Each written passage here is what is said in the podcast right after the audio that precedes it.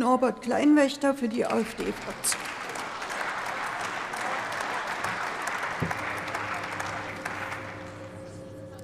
Werte Frau Präsidentin, sehr geehrte Kolleginnen und Kollegen, bedenklich viele Kollegen haben die Krise in dieser Haushaltswoche als Chance bezeichnet. Olaf Scholz sowieso, Friedrich Merz sah eine Chance, Besitztümer, Besitzstände auf die Probe zu stellen.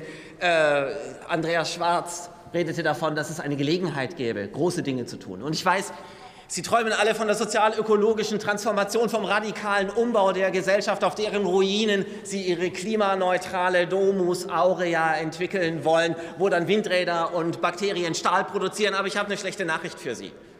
Krise bedeutet eben nicht automatisch Chance, sondern etymologisch erstmal im Wortsinne Entscheidung. Und von der Entscheidung hängt es ab, ob eine Chance erfolgt oder der Niedergang.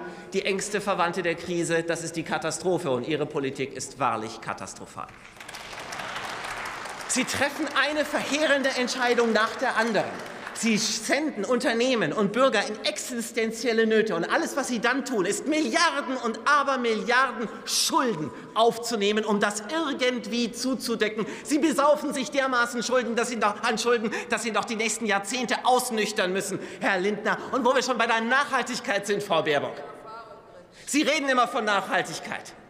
Finanzielle Nachhaltigkeit bedeutet, Spielräume und Freiheit für die Zukunft zu belassen und nicht unsere Kinder und Enkel noch auf Jahrzehnte einzuengen, dass sie das büßen müssen, was sie hier für ideologische Projekte aufnehmen.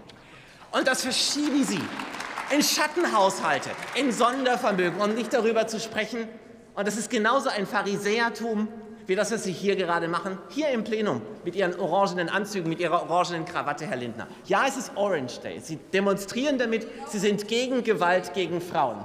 Aber vielleicht sollte man nicht im gleichen Atemzug den Frauenhäusern 10 Millionen Euro entziehen in diesem Bundeshaushalt, damit sie den äh, Etat der Anti-Deutschen, kann man sagen, Ferda Attermann um 250 Prozent anwachsen lassen. Das ist wahrlich heuchlerisch.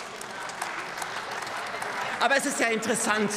Es ist interessant, wie Sie zu Deutschland sehen. Und man, man, man sieht es an der Rede von Olaf Scholz der, der verwendet Deutschland nie als Subjekt, immer nur als Objekt oder als Attribut irgendwo. Und vor allem redet er erstmal über Deutschlands Abhängigkeit. Die verschlimmern sie wahrlich mit ihrer Schuldenpolitik. Und dann spricht er von Deutschland als Land der Funklöcher und Schlaglöcher, der kaputten Brücken und verspäteten Züge. Da sage ich nur, das kommt dabei raus, wenn man immer in die Ferne guckt, statt aufs eigene Land und statt auf die eigenen Leute. 21,3 Milliarden Euro war die Nettozahlung an, an die Europäische Union im Jahr 2021. 15 zehnmal so viel wie der Beitrag der drittgrößten Volkswirtschaft Italiens. Gerade eine gute Milliarde hat uns gefehlt, dann hätten wir mehr bezahlt als alle anderen Nettozahler zusammen. Dazu kommen noch 66 Milliarden Next Generation EU plus Inflationsaufschlag, die ganze Entwicklungshilfe, die Klimaaußenprojekte, alles Mögliche. Ich sage Ihnen was.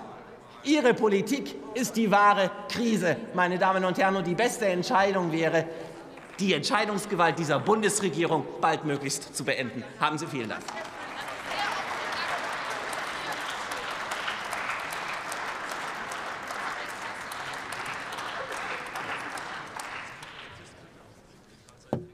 Ich muss bloß mal organisatorisch schauen. Frau Mast, äh, genau.